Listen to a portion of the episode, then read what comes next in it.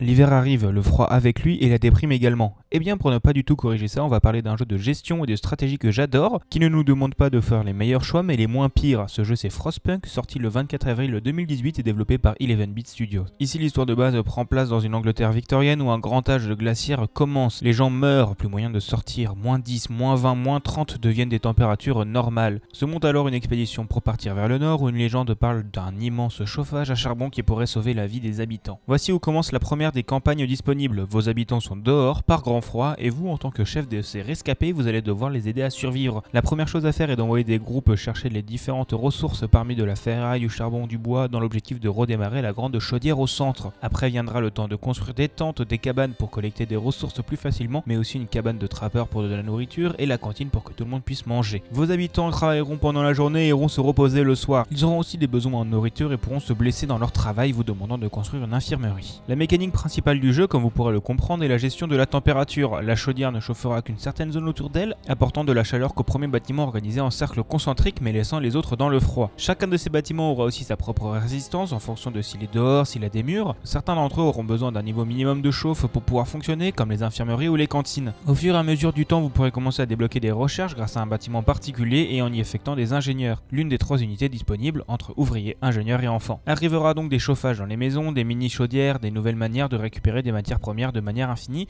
ou encore un ballon dirigeable pour envoyer des unités explorer le vaste monde. Toutes les quelques minutes, il sera possible de promulguer de nouvelles lois dans la ville, entre le travail des enfants, le cycle de travail augmenté ou le triage des malades pour soigner uniquement ceux qui peuvent être sauvés. Le jeu contient plusieurs scénarios comme faire survivre votre ville, maintenir au chaud différentes serres qui contiennent les restes de plantes de la planète, ou la découverte de ce qui a fait chuter la ville de Nid d'hiver. Et un Season Pass ajoute encore d'autres comme le dernier automne retraçant les derniers mois avant la fin du monde. Pour résumer, avec ses musiques tristes, des graphismes beaux mais durs et son histoire qui vous demandera pas de faire au mieux mais au moins pire, Frostpunk pourra ruiner votre morale. Mais il reste un formidable jeu de gestion et de stratégie qui devrait recevoir une suite prochainement. En tout cas, vous pouvez y jouer sur PC pour 30 euros ou en édition Game of the Year avec le Season Pass pour 50.